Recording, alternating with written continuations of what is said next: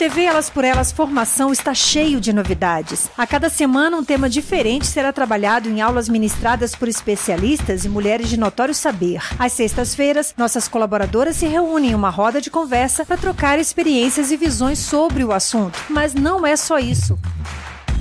Como você já sabe, o objetivo do nosso programa é preparar e formar mulheres para a disputa política. Por isso, convidamos companheiras de todos os cantos do país para compartilhar suas histórias e trajetórias com a gente. Então anota aí, de segunda a sexta, a partir das quatro da tarde, tem TV Elas por Elas Formação na TV PT.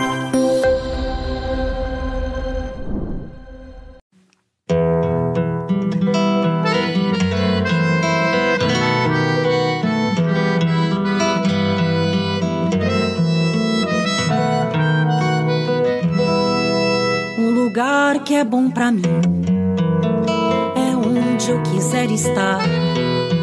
A estrela ainda brilha, ela é quem vai me guiar. Ser guerreira é minha sina, batalhando pra vencer. Tenho voz pra ser ouvida, tenho sonhos pra viver. Vão mais conseguir me anular, me calar vai me impedir de cantar e lutar. Seja em casa, no campo, na rua ou na praça. Chega de mordaça, agora eu vou falar. Porque fazer acontecer sou uma delas. São elas por elas, ocupando os espaços de poder. O tema desta semana é Políticas Públicas de Direitos Humanos e na roda de conversa de hoje a ex-ministra de Direitos Humanos Ideli Salvati e a vereadora de Florianópolis Carla Aires se juntam para discutir o assunto. A mediação é da professora Selma Rocha. Olá, nós estamos aqui em mais uma roda de conversa hoje sobre a aula da Ideli Salvati sobre direitos humanos e gênero. E nós estamos aqui com a Ideli, estamos aqui com a Carla Aires, e eu quero trazer um pouco do currículo dessas duas mulheres, é, para que todo mundo conheça a história. As pessoas falam, ah, Ideli é desde a fundação do PT, mas a Ideli fez tanta coisa desde a fundação do PT e é importante que todo mundo conheça isso. Então, a Ideli foi presidente, a Ideli é professora, ela foi presidente do Sindicato dos Trabalhadores em Educação, no Sint de Santa Catarina, por dois mandatos, entre 89 e 92. Ela foi uma das fundadoras da CUT, da Central Única dos Trabalhadores, e foi tesoureira da CUT entre 88 e 91. Ela foi do diretório da executiva do PT de Santa Catarina por várias gestões. É, foi eleita em 94 pela primeira vez como deputada estadual depois teve um segundo mandato entre 99 e 2002 para o seu é, para deputada também. Ela fez parte do governo da Dilma Rousseff, é, ela, ela foi ministra da Pesca, foi ministra-chefe da Secretaria de Relações Institucionais e ministra-chefe da Secretaria de Direitos Humanos. É, em 2002, numa eleição, aliás, bem disputada, Ideli foi é, eleita senadora pelo estado de Santa Catarina. Foi a primeira mulher a ser eleita senadora do PT. E é, ela também, na, durante o governo Lula, foi líder da bancada petista no Senado e líder do governo no Congresso. Então, a Edeli, e hoje ela é da direção nacional do PT e acompanha a Secretaria Nacional de Assuntos Institucionais, ela é coordenadora adjunta. É, tô, falei certo o nome, né, Ideli? então, é, vejam que essa aula de hoje promete, essa nossa conversa de hoje promete, porque tem muita experiência envolvida aqui. E a Carla também, né? A Carla tem uma história também é professora, a Carla é cientista social pela Universidade de Maringá, é mestre em ciência política pela Universidade Federal de São Carlos, é doutora em sociologia política pela Universidade Federal de Santa Catarina e foi a primeira vereadora do, da história eleita pelo PT em Florianópolis. Ela militou desde os 16 anos no movimento estudantil e depois se filiou ao Partido dos Trabalhadores, é, onde ela continua até hoje, para nossa felicidade do PT e das mulheres do PT. Ela é fundadora da ONG Acontece e é, trabalha na defesa dos direitos da comunidade LGBT, LGBTI+, e também é uma militante do movimento feminista. Então, essas, essas duas companheiras que estão conosco aqui hoje eh, vão discutir alguns dos elementos trazidos pela Ideli nas suas, nas suas quatro aulas, que foram muito importantes. Eu quero convidar a todas para assistirem essas quatro aulas. E as questões que eu vou fazer aqui recuperam alguns aspectos para incentivar todo mundo a olhar para as aulas que estão muito boas. Bom, Ideli traz no, na, na, primeira aula um histórico das ações eh, em relação aos direitos humanos no Brasil. Ela faz um recorte, especialmente do governo Fernando Henrique, passando pelo governo Lula e chegando ao governo Dilma. E ela vai nos mostrar como é que o Estado brasileiro se instrumentalizou para a elaboração de políticas públicas na área de direitos humanos. E ela destaca fortemente nisso a participação da sociedade civil, a importância, nesse contexto, da participação da sociedade civil. Então, ela vai trazer modificar as questões que foram objeto de modificação na Constituição, na legislação, visando consolidar e aprimorar os direitos. Bom, Aí ele vai mostrar que depois do golpe jurídico político que tirou a presidenta Dilma do poder e depois da eleição do Bolsonaro, há um circuito de, de retrocessos institucionais de diferentes ordens.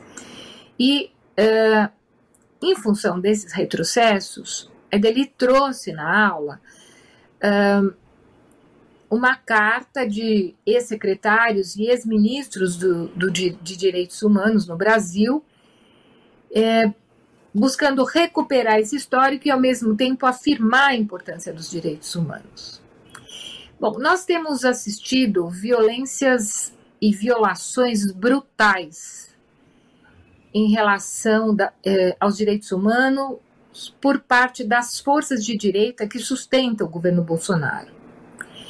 Então, por conta disso e de toda a desqualificação que uh, os, as forças de direita fazem no Brasil em relação ao que sejam os direitos humanos e a sua importância para a vida da sociedade, para a vida das pessoas, para a realização da justiça, da liberdade, eu queria pedir para Ideli, para a Carla, comentarem um pouco a partir dessa aula, afinal, o que são direitos humanos?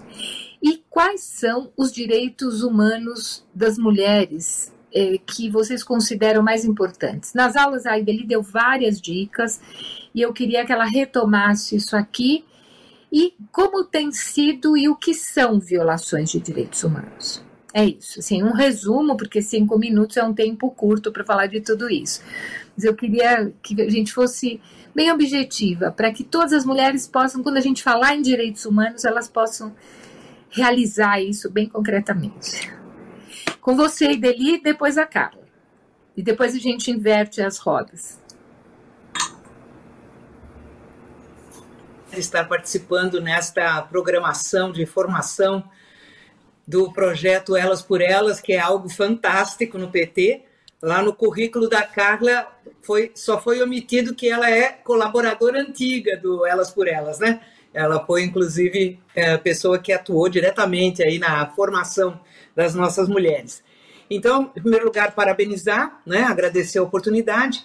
E, e eu, quero, eu quero dizer assim, ó, quando você fala direitos humanos, é tudo, tudo, tudo que você possa imaginar que precisa estar garantido para que aquele ser humano, aquela pessoa, possa se realizar, viver com dignidade, entende? Uh, uh, poder evoluir, poder né, se, uh, se sentir feliz, realizada.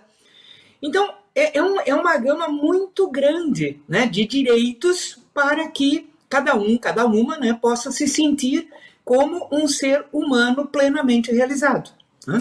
Então, aqui eu não vou especificar, porque eu acho que todo mundo mais ou menos entende né, o que, que é necessário para as pessoas poderem né, serem respeitadas, viverem felizes, realizadas, né, de maneira respeitosa né, eh, em termos de sociedade. Agora, só é possível você avançar nos direitos dos seres humanos dependendo né, de como é que a sociedade vê cada um, cada uma. E eu estou dizendo que isso não é, não é qualquer coisa, porque é o seguinte: teve um período histórico aonde a mulher era vista como um ser que sequer tinha alma. Ela era tão inferior que ela não tinha alma. Ela era o, o eu não lembro agora a expressão, mas ela era uh, o agente do demônio, da tentação.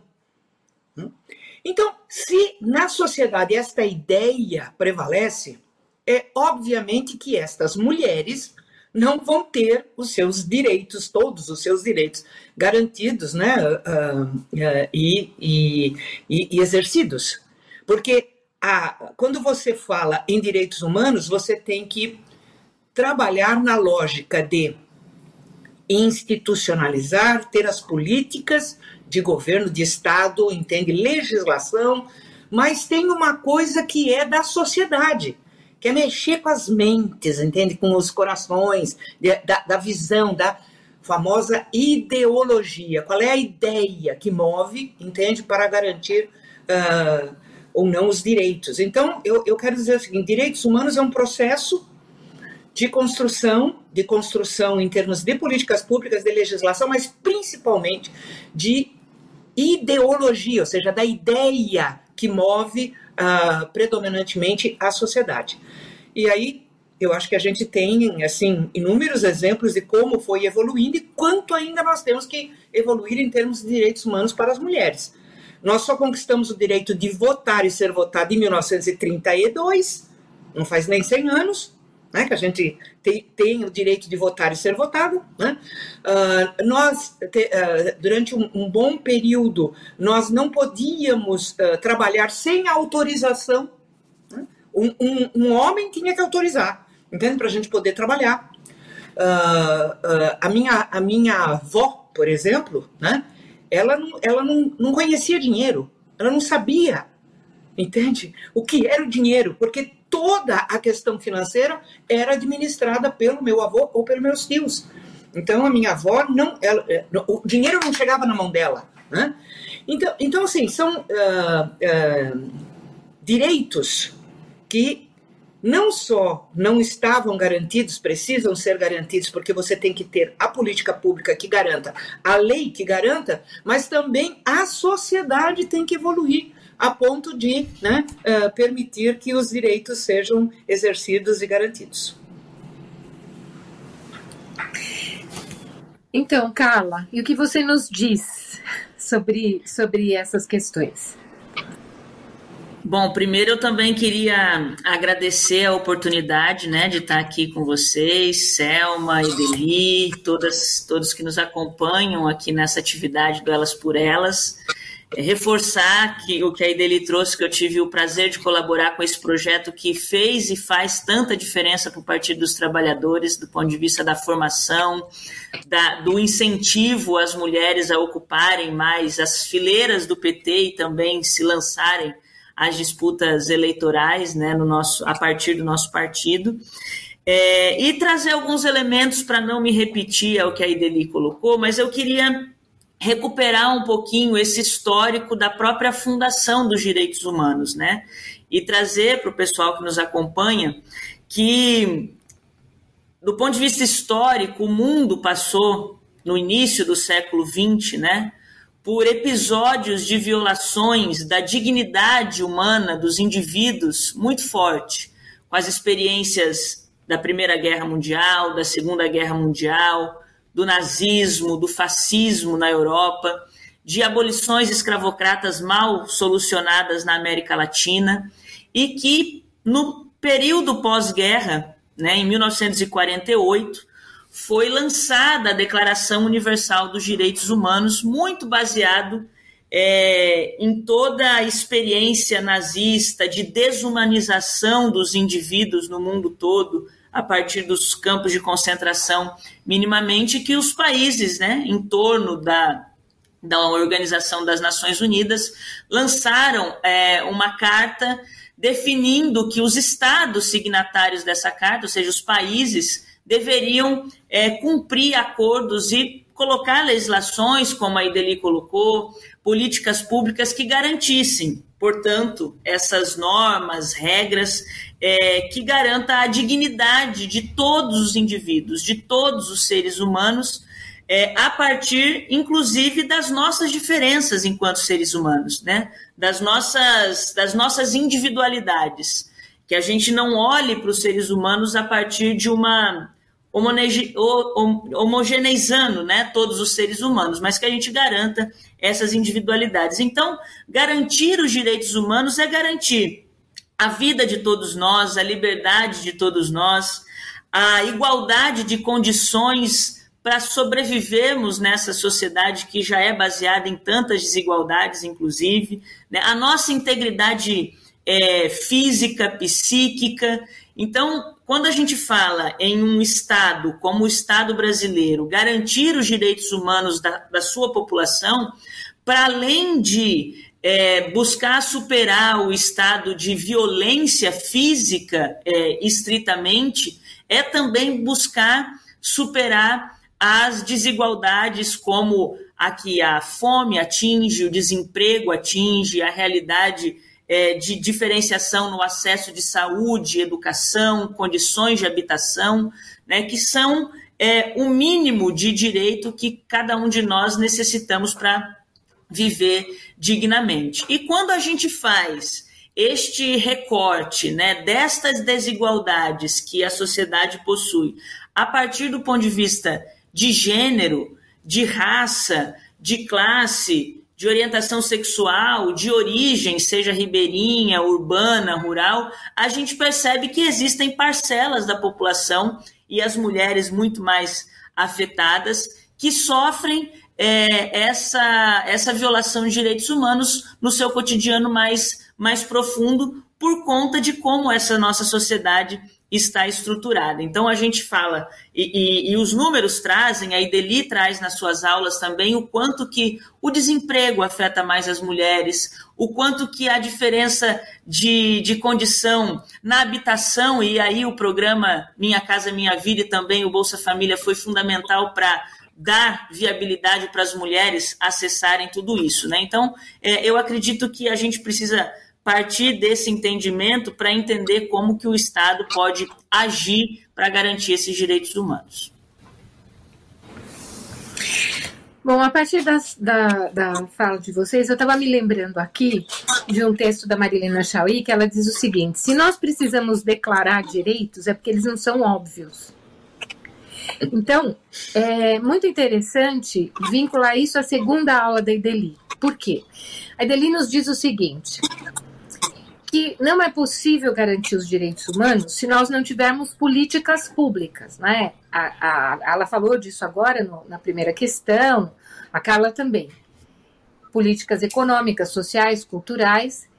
E ela nos diz também que é muito importante que as violações sejam devidamente punidas.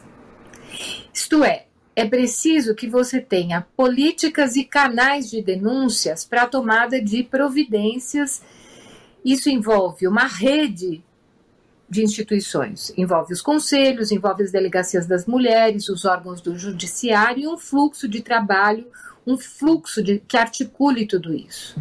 Então, a Ideli, ela realça muito que para fazer tudo isso, você precisa da participação das pessoas, porque não é possível construir uma rede com essa potência, com essa força, se você não tiver as pessoas não só fazendo as denúncias, mas ajudando a aperfeiçoar e formular as políticas. Então, é, ela mostra que é muito importante, além das políticas de longo prazo, aquilo que ela chama de estado de alerta, que são é, os mecanismos para que as mulheres, especialmente as mulheres, possam manifestar o que está acontecendo. Então, ela cita o, o, as delegacias da mulher com atendimento especializado, a Casa da Mulher Brasileira, e aponta como necessidade ainda que essas políticas sejam institucionalizadas e, e ela toca em duas questões é, bastante importantes. A primeira, duas não, três. Primeiro, que é preciso ter legislação que faça essa institucionalização. A segunda é que precisa de condições de financiamento de tudo isso. E a terceira é que é preciso que essas políticas sejam concebidas de modo intersetorial. Não é possível fazer isso com uma área só. É, nós já falamos aqui indiretamente hoje de vários ministérios, nas duas respostas. Bom, ela deu o exemplo do Minha Casa Minha Vida, a Carla também retomou isso, das pessoas, das mulheres e, e das pessoas com deficiência, que, e às vezes mulheres com deficiência que foram be beneficiadas pelo Minha Casa Minha Vida. E eu queria que vocês, então, à luz dessa, desse brevíssimo resumo que eu fiz aqui, e sobretudo do que a IDELI traz na O2, que vocês colocassem o seguinte: é, isso está acontecendo no Brasil, nos estados e nos municípios? Vocês acham que há financiamento específico, políticas integradas, articuladas intersetorialmente para levar à frente as políticas de defesa dos direitos humanos? E, ao mesmo tempo, o que está acontecendo no governo federal em relação a isso? Então agora nós vamos inverter. Agora eu passo a palavra para a Carla e depois eu passo para a Edeli de novo. Vamos lá, Carla. Beleza. Que, que você acha disso? Bom, é, é, uma responsa, né? Essa, essa resposta e essa, e essa pergunta que você nos faz também. Mas eu queria começar a minha resposta é, pelo final da resposta anterior da Ideli, que eu acho que nos dá um gancho importante quando ela fala sobre a necessidade de que a gente também mude as mentes e os corações. Né? A gente precisa entender que o, o Brasil ele se formou, a história da formação política do Brasil, da sociedade brasileira, do Estado brasileiro, ele se formou com valores muito conservadores e com valores muito cerceados pelo que foi o processo colonizador, né? inclusive de influência é, do colonizador, das igrejas e do porquê que o Brasil surgiu né, nessa, nessa ideia de estar a serviço é, da colônia. Então, quando a gente fala sobre a construção das políticas públicas, a gente, a gente fala sobre a necessidade, sim, de que as instituições tenham é, ações muito efetivas, mas é, a gente precisa também de tempo dessas políticas funcionando é, para que as pessoas e as gerações vão se convencendo dessa alteração da própria cultura política brasileira, que é fundada no conservadorismo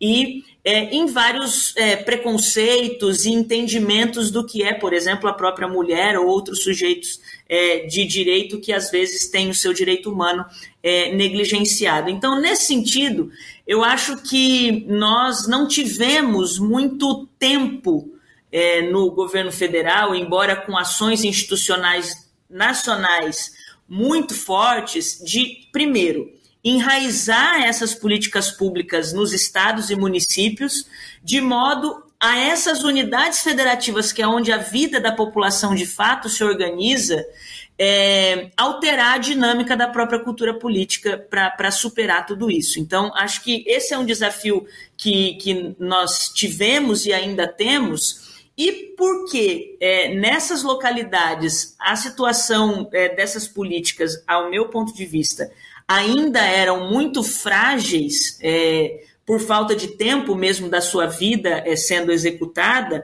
é que a partir do golpe contra a presidenta Dilma, em que nós tivemos no governo federal é, tomada de assalto um outro projeto político na contramão daquilo que a gente estava construindo, que desarticulou todas as possibilidades de continuidade dessas políticas, dessas políticas, os estados e municípios também se fragilizaram. E daí o, a primeira coisa que aconteceu foi, de fato, o corte de financiamento para que essas políticas acontecessem. Então, hoje a gente está aqui, né, eu estou vereadora numa capital, né, em Florianópolis, e a gente vê que não existe mais é, recurso para a realização de é, espaços fundamentais para essas, essas ações acontecerem, como a própria realização das conferências elas não existem mais, né? A Ideli fala ali sobre a necessidade de participação popular para constituir essas políticas. As conferências foram é, cortadas no, no, CERN, né, que era o DNA do nosso projeto participativo, popular e democrático.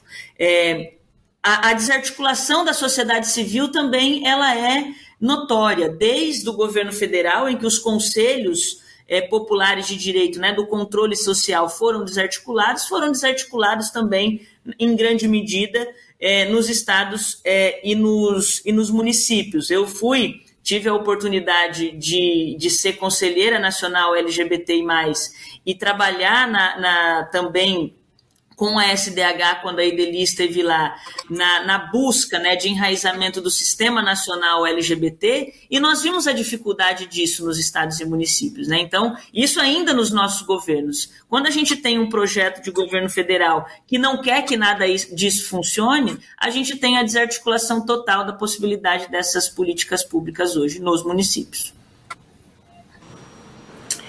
Muito obrigada, Carla.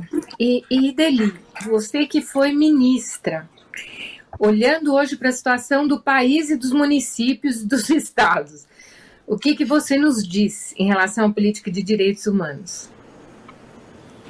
Olha, Selma, eu quero pegar um pouco aí na continuidade da Carla, né? Porque a Carla foi uh, detalhando um pouco, né, a desestruturação das políticas públicas de garantia de direitos, né?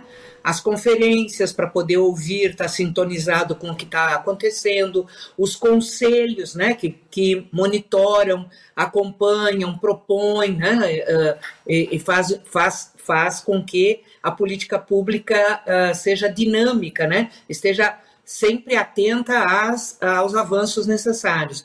A questão da própria uh, estruturação uh, financeira, né, em termos de orçamento, uh, os cortes, aquelas unidades de uh, sempre alerta, né, como eu, como eu chamei na, na aula, né, que são os DISC, né, o DISC 100, o DISC 180, que está tudo desestruturado, né, foi tudo fragilizado, uh, a própria, uh, todo o incentivo, né, para as casas-abrigo, a questão da, das delegacias de atendimento especializado às mulheres, pró o próprio programa, né, da Casa da Mulher Brasileira, ou seja, tudo isso está desestruturando ou já está desestruturado, já, já está na, na, na, situação de terra arrasada. Tá? O que significa que, ao retornar né, um projeto uh, político uh, voltado aos interesses uh, da maioria da população e com o objetivo de inclusão social, né, de, de, de combate à desigualdade, nós vamos ter que reconstruir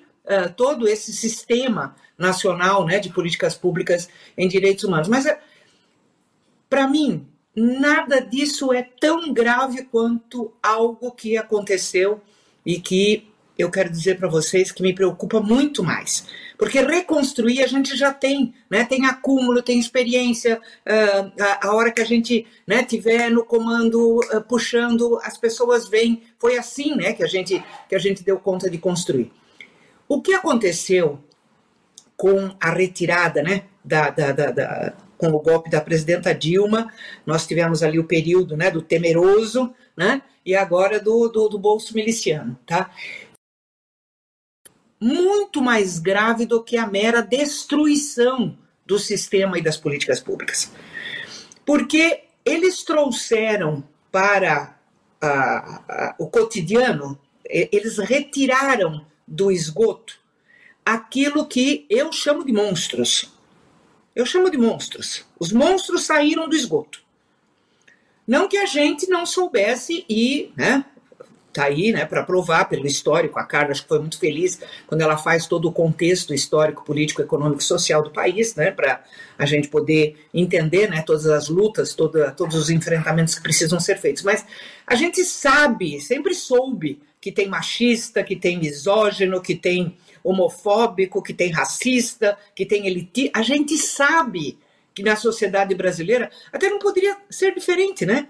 Uma, uma sociedade que fez genocídio de índio, entende? Escravizou durante mais de três séculos, eh, entende? Que tem a maior concentração de renda, que tem a maior concentração fundiária, né?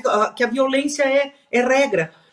É, é não, não, não podia deixar de ter, né? Todos esses monstros, mas eles agora não, entende? Agora eles saíram do esgoto e como eles têm na maior personalidade, né, na, na figura política né, do, do, do, do, do mais, no mais alto escalão, que é o presidente da República, alguém que incentiva, apoia, uh, né, legitima toda, todo esse comportamento, esta visão, esta ideologia uh, da violência, entende? Do, o, de todos, todas as formas de preconceitos e de divisão, né, de ódio e tal, é, é fazer assim, fazer isso tudo voltar para o esgoto vai levar tempo.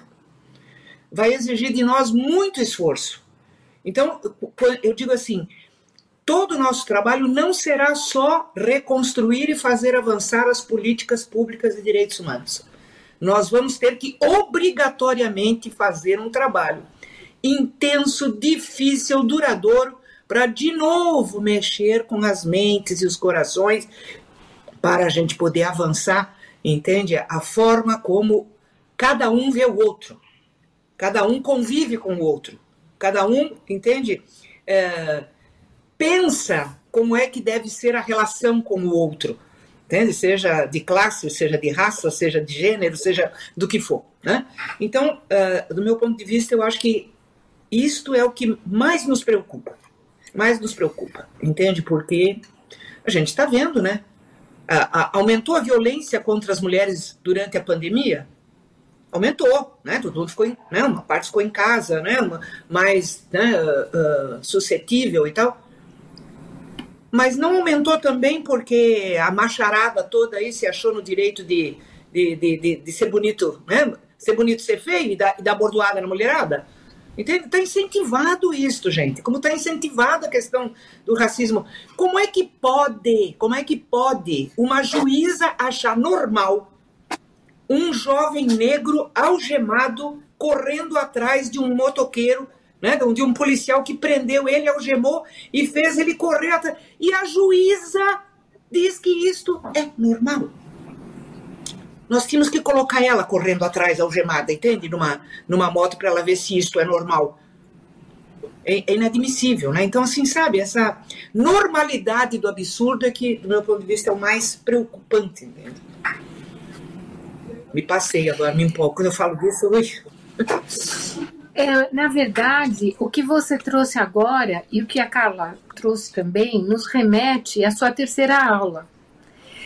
Porque na, na sua terceira aula, você fala é, de algo muito importante, que é um tema pouco conversado entre as mulheres é, e que cada vez é mais necessário que seja.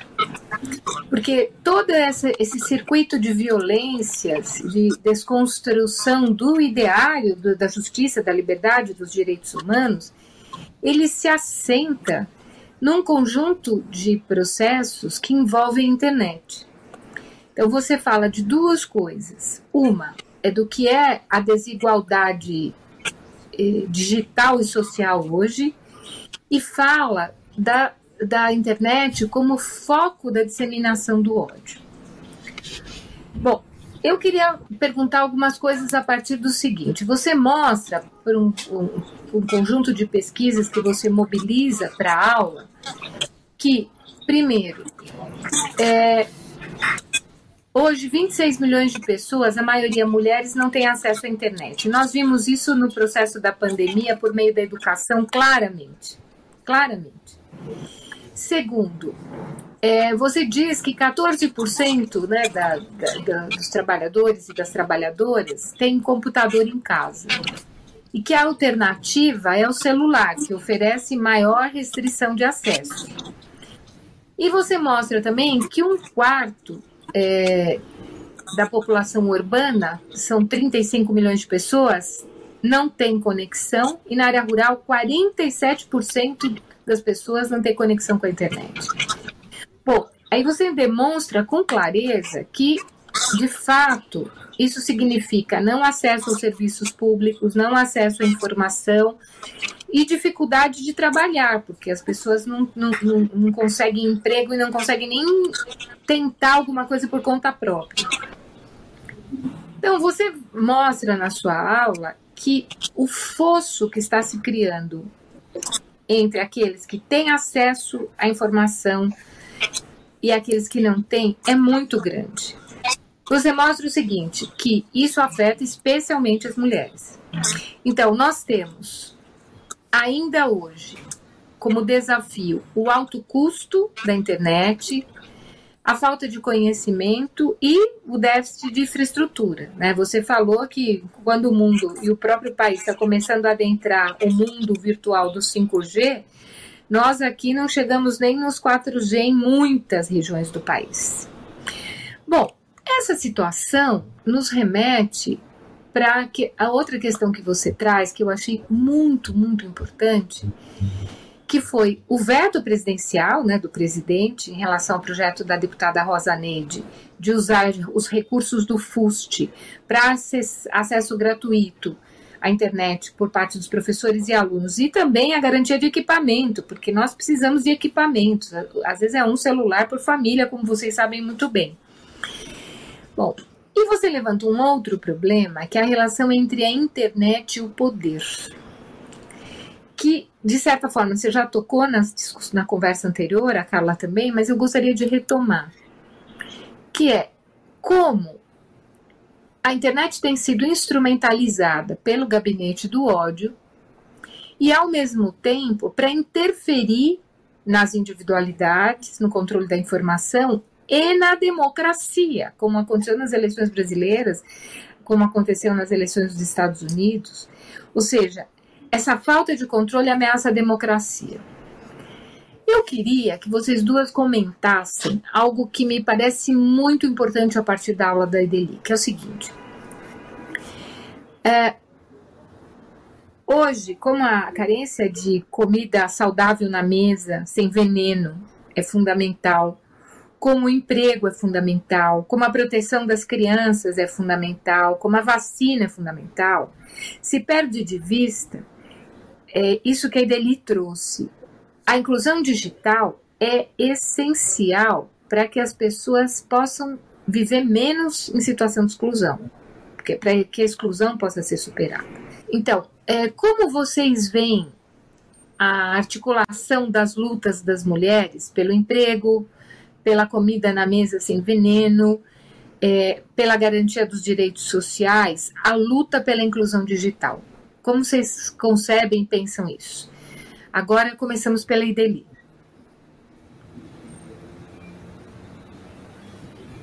Lá não falei na outra, vou, vou começar agora, entende? Aquele veto do Bolsonaro à distribuição dos absorventes né, na questão da, da pobreza menstrual e o veto que ele fez ao projeto né, da nossa, o, o, da, da pobreza né, da, menstrual era da Marília Arraes e o, e o da, da questão da internet, né, utilizar o dinheiro do FUST, né, do Fundo uh, para a utilização da, da, da, questão da, das telecomunicações, para garantir né, a, a, a infraestrutura uh, para todas as escolas do país, né, de, de, de rede para poder utilização de internet e também dos equipamentos. Ele também vetou, né, ele vetou os dois. E, e os dois afetam, né, o, o, da pobreza menstrual indiscutivelmente, né, e o da, da internet também. Porque é o seguinte, quem é que trabalha em escola que não tem rede de internet neste Brasilzão sem porteira? Rede municipal, principalmente, né? e também rede estadual. Quem trabalha, quem dá aula, são mulheres. São mulheres que trabalham lá sem a menor condição, entende, de, de poder estar acompanhando. Então, quando veta está uh, atingindo né, o direito das crianças, dos adolescentes e das mulheres poderem executar né, o seu trabalho educacional, já que nós somos, né, em, determinadas né, uh, situações, eu não diria 90%, é 100%, né, uh, as trabalhadoras né, em, educação. Então, é, é, esta questão de, de você ter a, a diferença, a exclusão do acesso, porque não tem o equipamento, não tem o conhecimento, não tem o recurso, porque você ter o equipamento significa você, ter, você custear também, né? Tem os famosos planos, né? Que eles ficam, ficam ligando para a gente e tal. E, e, então você precisa uh, ter apoio que eu comparo assim, eu até brinquei na, na, na, na aula, o Lula lançou Luz para Todos, né? A, a, depois teve o água para todos com as cisternas e, e, vamos ter que ter internet para todos. Vai ter que ter política pública para garantir internet para todos, internet de qualidade. Porque tudo muda muito rápido, muito rápido. Então, assim, a, aquele dado é fundamental. Uh, está se discutindo 5G, a implantação do 5G, a, a maior parte dos nossos municípios não tem sequer 4G. E uma boa parte não tem qualquer uh, uh, acesso à internet. Tem município que não tem acesso à internet. Então, é, é, toda esta exclusão digital, ela aprofunda a, a, a, já a desigualdade porque já tem uma desigualdade de acesso a serviços públicos, a renda, a gênero, a raça, entende? Tudo isso se somando e ainda vem mais uma para acachapar, que é a, a diferença, né? A, a, a exclusão digital. Então, uh, não é possível você imaginar qualquer tipo de. Porque assim, a economia está digitalizada, entende? Está tudo cada vez mais digitalizado. Então é, é impossível você né, não, não colocar isso no centro né, da, da, da conjuntura em termos de reivindicação de direitos. E eu queria rapidamente abordar a outra questão, que é a questão da internet e poder.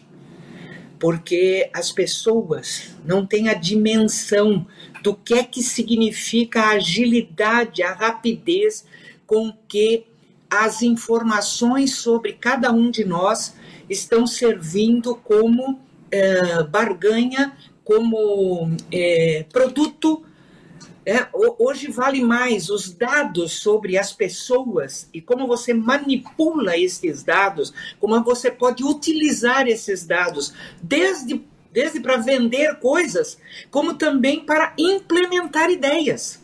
Porque tem os dados, aí ele, por conta né, de toda a, estru a estrutura uh, astronômica que nós temos hoje de armazenamento, de segmentação, você consegue, quem tem dinheiro uh, e, uh, e, condição de manipular, você consegue em poucas horas.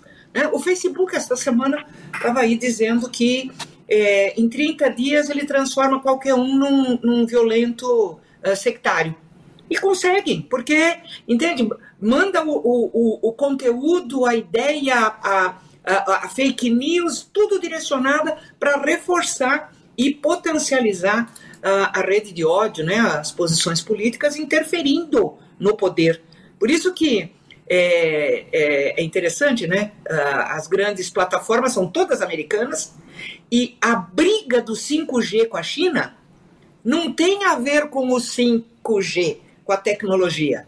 É que a China exige que o controle de todos os, os, IPs, né, que são os, onde estão armazenados né, as informações de todos os computadores do mundo, isso está nos Estados Unidos sob o controle deles. E a China exige que isso seja, entende, supervisionado por um conjunto de países, para não ser utilizado, porque eles utilizam, né? Eles sabem. O FBI agora lançou um relatório, eles sabem o, eles sabem o que eu estou falando agora aqui, entende? O que eu estou gravando, eles sabem. Entende? Eles têm um sistema de saber, eles sabem tudo o que cada um, o que, quem eles querem, eles sabem tudo. Então, isto é uma questão de um, de um poder tamanho que nós precisamos estar atentos, porque é a nossa privacidade, entende? É a nossa democracia, é o nosso, é o nosso direito né, de pensar, de agir, uh, que está sendo manipulado né, por estas grandes plataformas. Então, esse é um debate da hora, muito da hora. Né? Obrigada, Ideli. Carla, é, vamos continuar com essa conversa. O que, que você nos diz sobre isso? Essa vamos. questão tão importante. Bom, ouvindo a Ideli aqui falar, eu estava, na verdade, angustiada, porque o que fica para mim muito desse debate sobre a questão da internet é que todas as nossas outras duas respostas relacionadas às violações de direitos humanos, à construção de políticas públicas de combate às violações de direitos humanos, elas se tornam ainda mais desafiadoras se a gente for pensar a internet como um elemento disso, né? É, e quando a Ideli traz esse, essa questão da internet como essa relação de poder, né? que afeta os indivíduos, né, a sociedade em algumas coletividades, grupos de pessoas, e também o Estado, né, e a gente pode lembrar aí o caso das invasões de dados relacionadas à presidenta Dilma, inclusive no contexto do golpe e tudo mais, é muito mais difícil da gente estruturar políticas públicas é, de combate à violação de direitos humanos se a gente não tiver isso como um fator crucial. Né? Então, é, para propostas que a gente vá colocar na mesa, né, para um futuro próximo aí que busque é, romper com esse estado de coisas, é, sem dúvida nenhuma, além da gente aprofundar um debate sobre regulamentação da mídia, democratização da mídia, né, que a gente pensava em parte dos nossos governos, muito do ponto de vista da telecomunicação, de TV e rádio, né, a gente vai ter que ter uma galera aí muito é, nerd para pensar isso do ponto de vista é, da internet. Inclusive porque tem tudo a ver a gente pensar a partir da internet essa questão de direitos humanos também, porque puxando sempre esses ganchos históricos que eu gosto de dar, a gente também não pode esquecer que o desenvolvimento da internet também se deu no contexto da Segunda Guerra Mundial, né, pelo Alan Turan.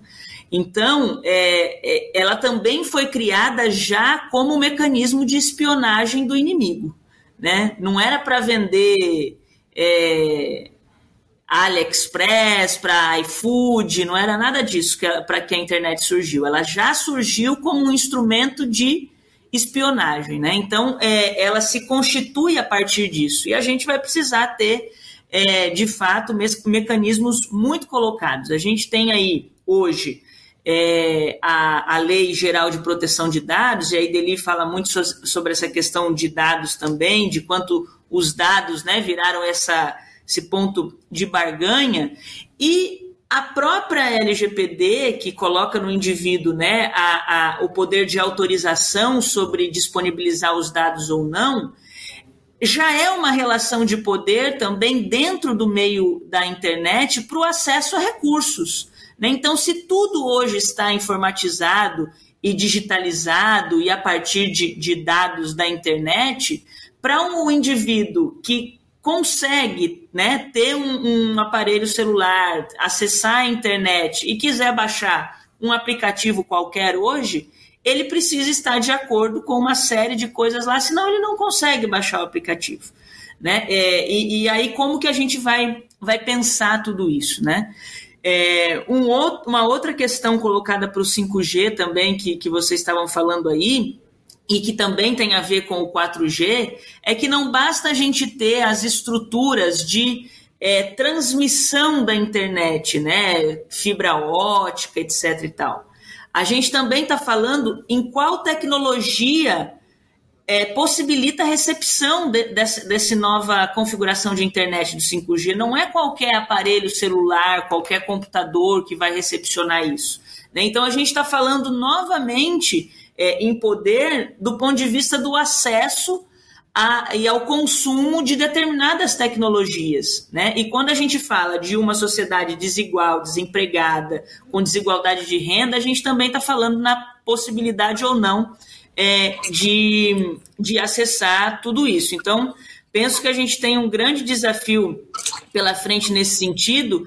Inclusive, não vou me aprofundar, mas é algo que eu tenho tentado provocar muito em alguns espaços, é, a própria configuração da classe trabalhadora e com quem a gente vai conversar daqui, daqui para diante está baseado também nessa reconfiguração da informática, das tecnologias, das startups, e não é mais né, é uma lógica de organização do trabalho que a gente tinha há 40 anos atrás, quando o próprio PT surgiu. Né? Então, acho que também é um desafio partidário é, é, político que a gente tem de pensar essa reconfiguração da classe trabalhadora também.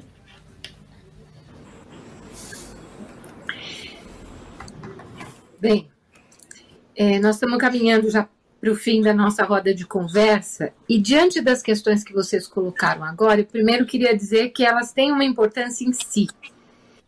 É, que as mulheres, que a maioria da população tenha domínio da extensão da questão já é extremamente importante, porque as pessoas vão se perdendo no cotidiano, na utilização ou na não utilização dos equipamentos, da internet, sem saber que o que sustenta tudo isso é uma, é uma operação muito grande que envolve a globalização, envolve o processo de financiarização, envolve, como a Carla colocou, as mudanças no mundo do trabalho. E envolve também questões éticas muito sérias. E aí eu chego na quarta aula da IDELI. Porque a IDELI nos traz uma, uma contribuição importante mostrando que a internet, que traz tantas possibilidades de comunicação, de contato, de compreensão, também traz violência. E a violência que a internet traz, ela é movida por pelo menos duas vertentes: a violência psicológica e o assédio. Isso vale para todas as mulheres, mas para as crianças, para as mulheres crianças ainda e para as mulheres jovens, isso é muito pior. Né? A, a quantidade de processos de violência sexual que tem a internet como mediação é muito séria. E tráfico de, de meninas, enfim. Então, acho que seria muito importante que vocês comentassem é, como é que nós podemos pensar políticas, considerando esta profundidade do problema que nós conversamos até agora, que possam tanto aprimorar a legislação quanto é, criminalizar as violências de tal maneira que isso tenha limite. E a segunda coisa é que, diante é, disso, é preciso também medidas que possam, seja no âmbito do legislativo, seja no âmbito do judiciário, combater o gabinete do ódio.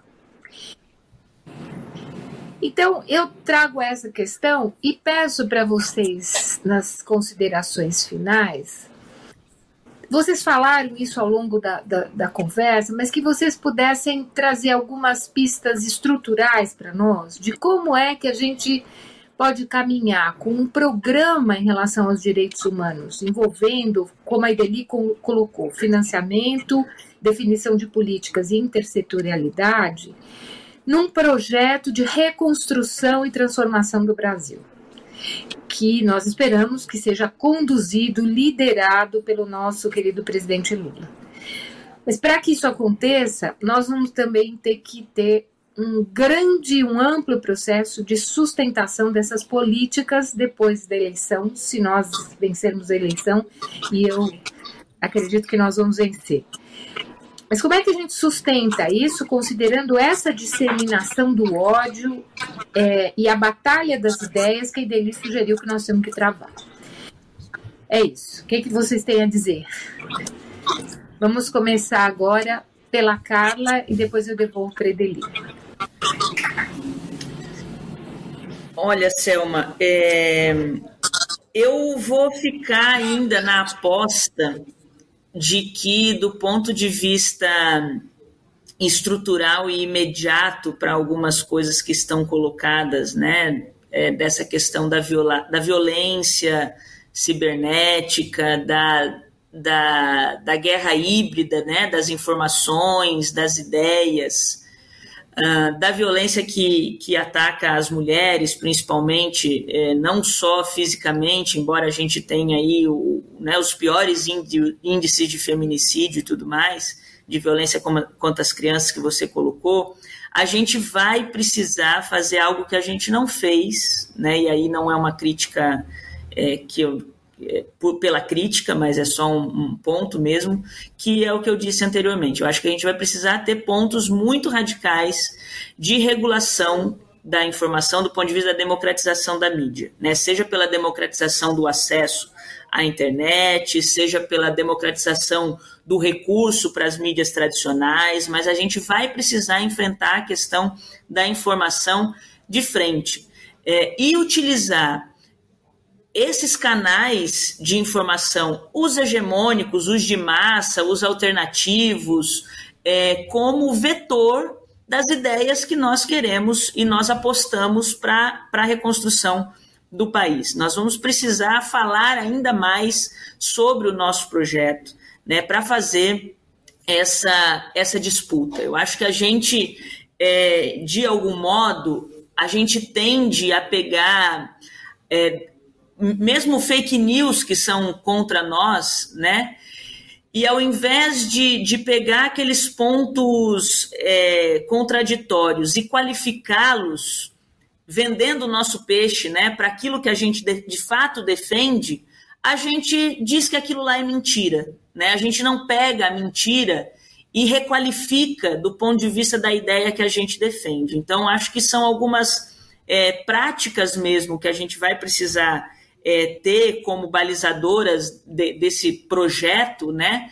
Porque a gente, eu vou retomar também a questão do tempo e a questão das mentes e corações que a Ideli colocou. A gente não tem tempo a perder.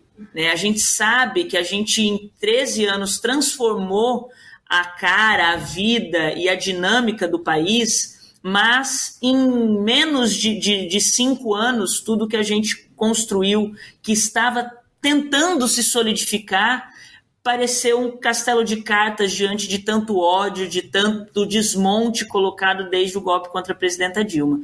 Então a gente vai precisar é, criar, reconstruir principalmente esses laços com aqueles e com aquelas que nos sustentam de fato do ponto de vista ideológico, partidário, da política e da concepção de sociedade é, que a gente tem. E nisso, e nisso é, se insere é, o próprio a, o próprio entendimento da mudança do perfil é, da sociedade, do perfil das representações políticas, do perfil da semiótica da política, do perfil da linguagem da política e de como a gente acessa as pessoas que são nossas, digamos assim, né?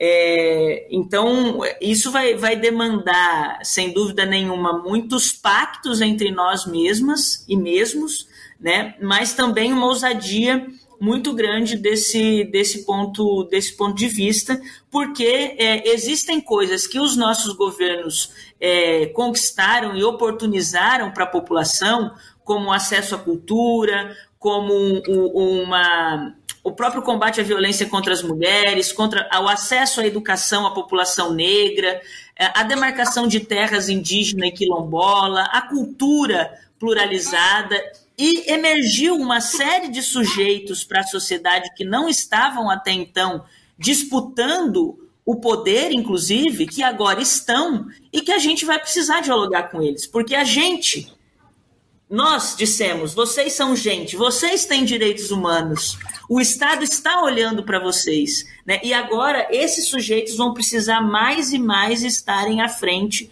dos pactos que vão ser é, construídos, dando as rédeas, muitas vezes, desses pactos. Né? Então, é, essa reconstrução dos espaços de participação e controle social, é, não só da voz, mas da vez também, é, vai ser fundamental para esse, esse projeto de reconstrução do Brasil, que certamente sim será conduzido neste primeiro momento pelo presidente Lula, e estamos aqui à disposição para isso, inclusive. Né?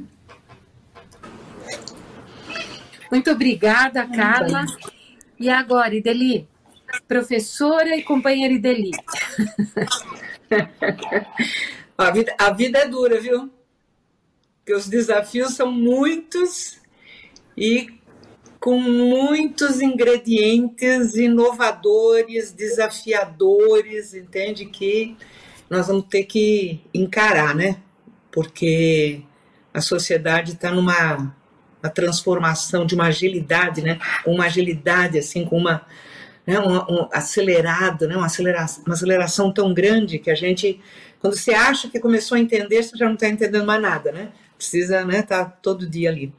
E, mas eu, eu queria colocar assim, ó. Em primeiro lugar, é, nós temos que adequar a nossa a nossa ação política, a nossa reconquista, entende, de um, de um Estado que promova os direitos humanos, né? É, e isso tudo tem que estar tá tão acelerado, tão mais acelerado, entende, do que a, a, a, própria sociedade, senão você não alcança, né? Então, eu acho que é, é, esse é o, é o, é o desafio. Eu, eu, eu usei na aula uma coisa uh, que me chamou bastante atenção, né? Uh, a primeira legislação aprovada no Congresso Nacional sobre a invasão de, de, de, de, de rede, né? invasão de, de, de sistema uh, de, de comunicação, de computador, uh, acabou provocando né, a, a criminalização desta invasão né, e a caracterização deste crime, que foi a Lei Carolina Dickmann. E, e foi interessante porque é o seguinte, já tinha no Congresso Nacional vários projetos tratando desta questão de invasão, né, de, de utilização dos dados sem, uh, sem autorização, sem permissão, etc. E tal. Inclusive, o, o nosso deputado Paulo Teixeira era autor, né? Ele, ele tinha dado entrada no final de 2011, ele tinha dado entrada num, num projeto para regulamentar isso e, e ficou parado. Ficou parado. Aí aconteceu o episódio Carolina Dickman, ou seja, alguém invadiu né, o computador dela, tirou uh, troca de mensagens e fotografias íntimas e escancarou. Né? Então isso foi uma comoção, porque ela era uma, uma, uma atriz famosa, etc. e tal. Então, então aproveitar uma conjuntura né, que mexeu com algo muito delicado né, da intimidade e da privacidade de uma atriz, que aí, é, mas isso daí é utilizado, olha, a exaustão para tudo quanto que é mulher, né? Qual é a mulher que não foi ameaçada, né, ou, ou não teve já a sua intimidade revelada, né, na, nas redes. E aí acabou, então, sendo aprovado em, em quatro meses, entende? Houve um episódio, foi maio, mais ou menos assim, em, em foi, a, a, Câmara aprovou, foi para o Senado, voltou e já foi sancionado. Entende? Em, em, em quatro, cinco meses. Só que aí é o seguinte, eles aprovaram uma coisa que depois a, a tecnologia foi evoluindo e só foi adequado à mudança, porque assim, antes precisava entrar no computador para. Uh, uh, hoje tem mecanismo de você né, utilizar, chupar, né, fazer o chupacabra dos dados sem precisar invadir. E isso não estava caracterizado, entende? Não estava permitido punir. E só foi modificado em 2000, esse ano. A penalidade e as alterações que a própria tecnologia evoluiu. Então, é, eu acho que a gente tem né, um, um, desafio de agilizar, de estar atento, e tem um debate né, sobre essa questão que, que tem que ser feito assim, de frente. Porque toda vez que você fala em democratizar, em regulamentar, entende? Venha o nhen, da, da liberdade de expressão né? Vem o nhenhenhen. Eu, eu chamo de nhenhenhen, porque não tem jeito, não tem atividade na sociedade que não tenha regras, que não tenha transparência, que não tenha como é...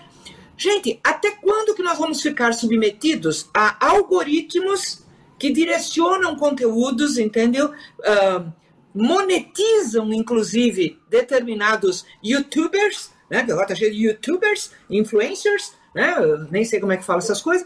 Ah, porque tem uma. Um, uma a Carla morre de rir. Mas é, mas é assim, entende? Tem uma lógica de negócio que em qualquer negócio tem que ter transparência, tem que ter regra, tem que. Entende? E tem que ter uma coisa que o Lula falou e todo mundo ficou assim, ó, né? Subiu, né? O, ficaram tudo com os pelinhos eriçados. Tem que ter tributação. Como é que uma indústria que mexe com dados, entende? Com uh, um, um, uma quantidade de recurso astronômico, como é a, a, a questão da internet, dos dados e, e tal, não, não, tem taxação, é só lucro, é só lucro, é só lucro. Não tem regra, não tem transparência e não, e não tem imposto. Então, sabe, tem uma, uma, uma coisa da democratização, da regulamentação, da tributação, das regras de funcionamento da transparência que nós vamos ter que enfrentar.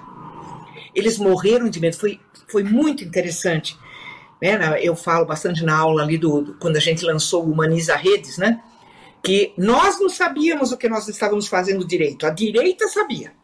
Tanto que num único dia, né, eles derrubaram três vezes o site da presidência da República para não deixar o Humaniza Redes né, se, se implementar. Então, assim, ó, a presidenta assinou acordo com o Google, com o Facebook, com o Twitter, veio gente dos Estados Unidos, porque foi a primeira vez no planeta que um governo se preocupou em estabelecer regras para combater as redes de ódio na internet e fazer isso em parceria, porque eles são responsáveis. As plataformas são responsáveis, eles têm que ter pressão para retirar conteúdo, eles têm que ter pressão para, entende, ter transparência na, na, na, na, na utilização né, do, do, dos dados da gente. Então, uh, e eles vieram dos Estados Unidos para a cerimônia do, do, do, lançamento do Humaniza Redes, porque eles já estavam com 500 pulgas atrás da orelha, porque o Brasil tinha sido o país que tinha feito o marco civil da internet. Nós tínhamos protagonismo, entendeu? Nesta, neste debate, que infelizmente, né? Tanto o Marco Civil, o, né, o, o, o Conselho uh, Nacional, né, que, que, que sempre acompanhava toda esta questão, o próprio Humaniza Rede, tudo isso se perdeu e hoje nós temos uma política pública de, de, de, de internet e redes sociais. É uma política pública que está instalada no gabinete do presidente da República, movida e movimentada pelo filho dele, que é o, o gabinete do ódio, né? que implementa a política pública do ódio, da fake news, do robô, entende?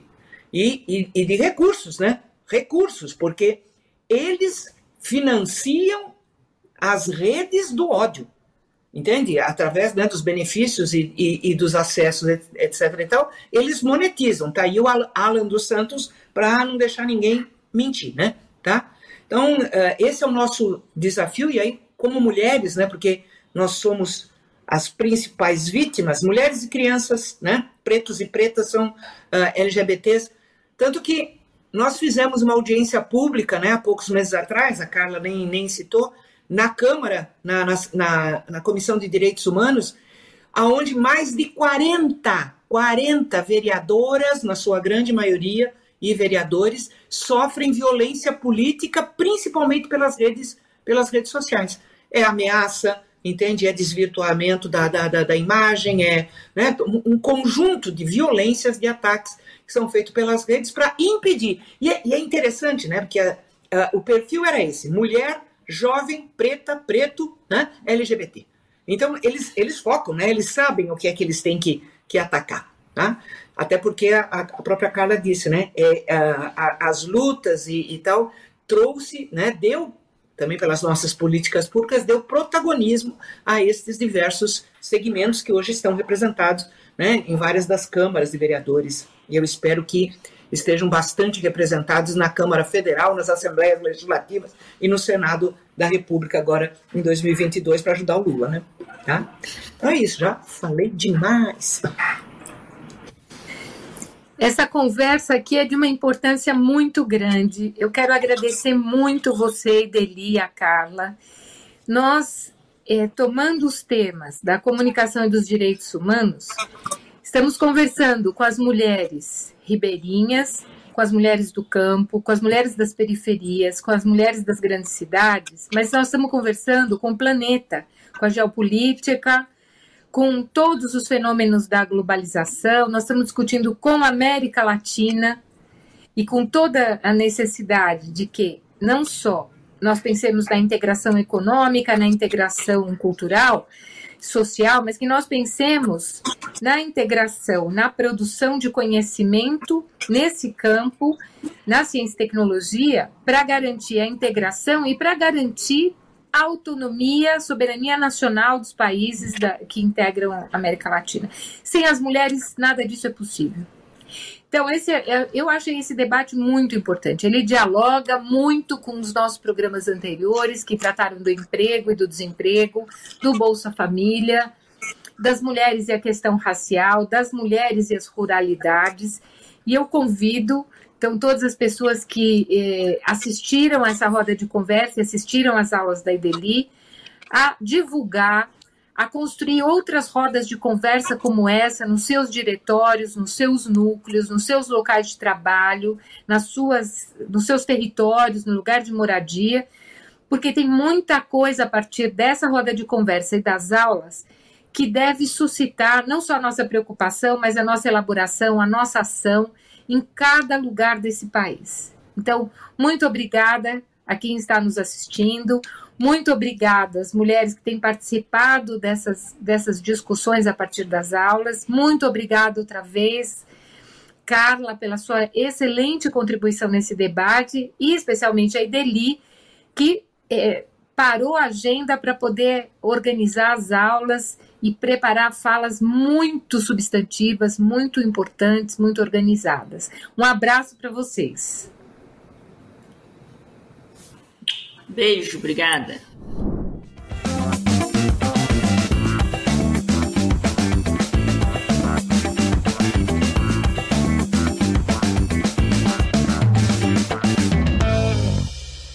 Iniciei minha militância política no movimento estudantil, lutando pelas diretas já. A gente foi, eu lembro que quando eu entrei na universidade, é, já me despertou o movimento, né? E, e, comecei a trabalhar muito cedo também, então eu já estava é, no movimento estudantil e estava no movimento sindical.